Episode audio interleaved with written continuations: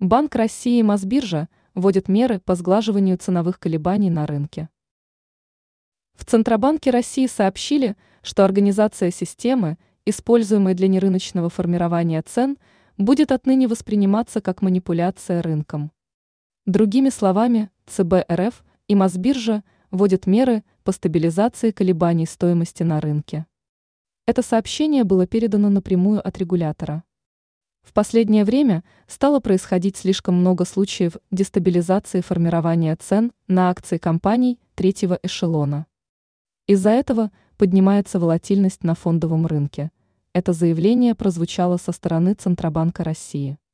В результате биржевая стоимость отдельных ценных бумаг изменяется в течение коротких промежутков времени, что и приводит к излишней волатильности.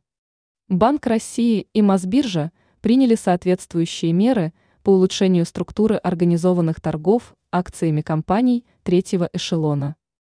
Теперь Банк России может ограничить биржевые операции для участников торгов и клиентов компаний. В некоторых случаях российское законодательство предусматривает уголовную ответственность.